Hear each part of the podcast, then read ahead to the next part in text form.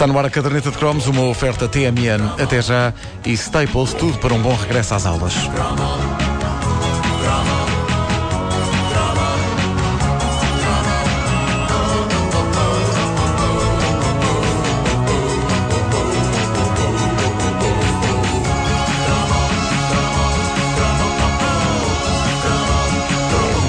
Uma coisa que cada vez me parece mais verdadeira à medida que o meu filho vai crescendo é que quando temos filhos, no fundo, nós encontramos um pretexto precioso para comprar brinquedos que sempre ansiámos ter. E é verdade que o meu filho ainda tem dois anos e que por isso talvez dê nas vistas se eu disser à minha lady. Querida, li num livro de pediatria de que do que este bebê precisa é de uma super espetacular pista de corridas eletrónica Scalextric. que é para desenvolver a coordenação e os reflexos. Ainda não é credível. Ainda não é. Ainda é Mas- cedo, talvez. É, talvez, mas a, a verdade é que dou, dou por mim a brincar com ele, por exemplo, com aqueles eh, clássicos Legos grandes do- dos bebés, não é? Um Lego duplo. Sim, sim, maravilhoso. E o que acontece muitas vezes é que ele, a dada altura, vai-se embora e eu depois sou apanhado em flagrante estendido no chão da sala sozinho a construir coisas naquilo. E depois tenho de arranjar uma explicação do estilo: não, estava aqui a construir uma nave para ele. Então, mas ele já não está aqui há uma hora. Mas era para quando ele voltasse. Era para quando ele voltasse. Claro, era uma surpresa. Era uma surpresa que eu estava aqui a fazer para ele. É evidente que eu estava sozinho na sala a construir aquilo para mim. E mais, isto é horrível dizer, mas durante aquele bocadinho eu esqueci-me que era pai. Julguei por momentos que era só filho.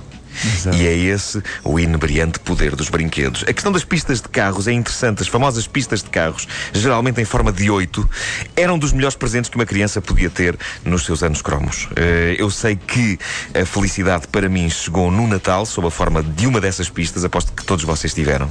Tive, Wanda, tu não sei se tiveste. Isto era, isto era um brinquedo de rapaz. Não, mas eu, eu tenho um irmão mais velho, portanto eu, eu era muito Maria Rapaz até já, já nessa altura. Eu adorava brincar com os brinquedos dele, sim. Epá, e estas pistas eram incríveis. Para rapazes, raparigas, para toda a gente. Era, era lindo, Ah, lindo. é, e e lembro-me da maravilha de abrir a caixa e ver aquele folclore todo dentro da caixa, as secções de pista, com aquelas calhas onde os carrinhos andavam e essas secções depois encaixavam umas nas outras. Os dois carrinhos, tinha sempre dois carrinhos, na minha pista um era vermelho e o outro amarelo, e depois tinha os comandos da mesma cor que os carrinhos e que basicamente consistiam num pedaço de plástico com um botão por cima. E a primeira festa era a construção da pista. E é aqui que tenho memórias de filho que agora a perceber, embora na altura tivesse ficado extremamente maçado com o meu pai, porque eu queria construir a pista, mas o meu pai estava tão entusiasmado que antes que eu conseguisse pegar em duas peças e juntá-las, já ele tinha meia pista montada. E mais, ele estava tão entusiasmado que me tirava as peças das mãos. Sem querer. Eu acho que aconteceu esquece- esquecer-se por momentos que era pai e entrou apenas em modo filho. E agora consigo perceber. Eu na altura não. Fiquei frustrado porque eu, eu só via as peças da pista a passar-me à frente e eu assim, mas eu quero, eu quero encaixar. Ah, e, e uma pista de carros era dos melhores brinquedos que se podia ter nos, nos anos 80. Mesmo que quase todas tivessem o mesmo problema e que tornava uma corrida entre amigos numa luta desigual. Eu não sei se vocês têm esta ideia, mas nas pistas que eu tive havia sempre um carro que funcionava pior que o outro. É verdade. Sempre. Era um clássico. E continuava a funcionar mal, mesmo que levássemos a cabo uma das mais míticas operações de manutenção de um brinquedo que podíamos fazer naquela altura. E que era pentear aquelas duas tirinhas de cobre que os carros tinham por baixo. E É que faziam verdade. contacto com a pista e que faziam os carros andar. Às vezes elas ficavam todas desgrenhadas, lembram-se? Ficava assim tudo assim muito desfeito. Era um sistema tão estranho, não era? era muito estranho. funcionava. muito estranho. E conduzir os carros era mais difícil do que parecia à partida, porque uma pessoa tinha de ter um polegar minucioso. Porque se carregássemos demais no botão do comando, quando o carro estava a dar a curva, o carro saía disparado da pista e ia embater com tremenda força contra um tornozelo de uma avó que estivesse pacatamente sentada no sofá a ver televisão. Aconteceu-me várias vezes. Mas, eh, apesar destes problemas técnicos que estas pistas podiam ter, aquilo era, aquilo era sempre bom. Era sempre bom. E eu lembro-me que fui no meu grupo de amigos, fui para aí o primeiro a ter uma pista destas. Era um oito imponente que proporcionava corridas ali na fina linha entre o emocionante e o espetacularmente monótono. Porque a verdade é que aquilo depois não ia a lado nenhum, não é? Os carrinhos andavam ali, às voltas, às voltas, às voltas.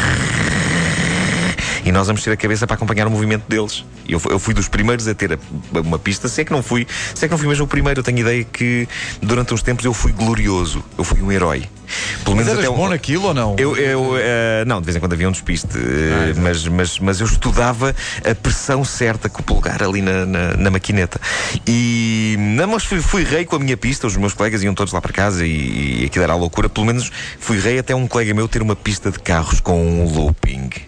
Muito avançado. Maldito seja. Porque o meu reinado acabou aí, quando todas as atenções se viraram para a pista de carros desse meu colega, que, eh, de facto, na altura, aquilo do looping parecia uma coisa tão espetacular que aquilo era quase um milagre. Aquilo de termos de meter prega fundo para conseguirmos fazer com que o nosso carro fizesse o looping, aquilo era poesia pura. E uma das uh, primeiras grandes depressões da minha vida foi porque um dia venho de casa desse meu amigo, regresso a casa, regresso ao meu quarto e regresso à minha pista de carros em 8 e sem looping e nada fazia sentido a partir dali. Tanto assim que eu precisei de me vingar em alguém e por isso amarrei um estrunfo à pista e pus os carros a andar. Coitado do estrunfo que não tinha culpa nenhuma. Pois Mas, realmente. Na verdade, eu queria era castigar a minha pista deprimente por ela não ter looping. Eu queria fazê-la sentir-se mal por ser o cenário do atropelamento de uma figura tão querida como um estrunfo.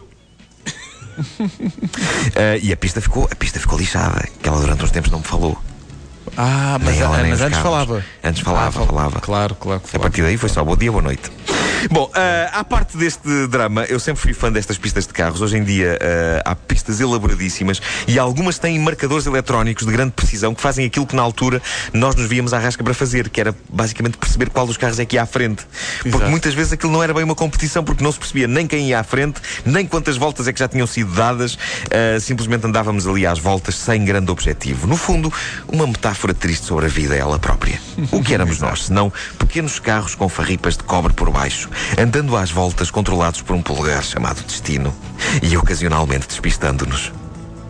Que bonito, Sr. Nuno. Pá, incrível como consegui fazer poesia com uma pista de carros de brincar. Extraordinário. Arrepiei-me a mim próprio neste momento. Não ponho de É, parte a pá, hipótese de ter sido com o ar-condicionado, que está muito baixinho. Está muito baixinho. Exato, exato. Mas quero acreditar que foi com a emoção. Claro que foi, claro que foi. Epá, as pistas Foi. de automóveis. pá. E, depois, e- e, inevitavelmente aquilo estragava-se, né? Chegava uma altura que aquilo. Epá, era tão triste. Sim, os Mas carros a, deixavam de a andar. vida não era assim muito longa. Não né? era, aquilo estragava-se tudo. Lembras Sabes qual é e, era? e era triste quando os carros, os carros deixavam de funcionar e, e andavam assim só aos solavancos, tipo. e era o fim. Pá, O meu, o meu pedaço de pista favorita era a cruz, onde os carros se É, cruzavam pá, sim, sim, sim. e onde se espetavam sempre. Estás a dizer que a tua pista tinha, uma, tinha um cruzamento? Minha, Não tinha- é. a minha não tinha.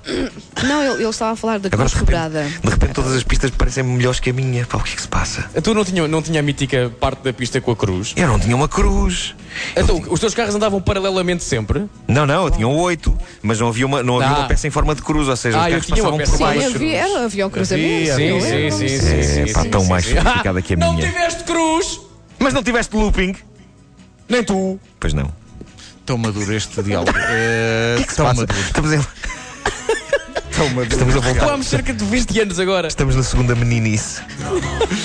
Ah, e a caderneta de cromos é uma oferta TMN até já e Staples, tudo para um bom regresso às aulas.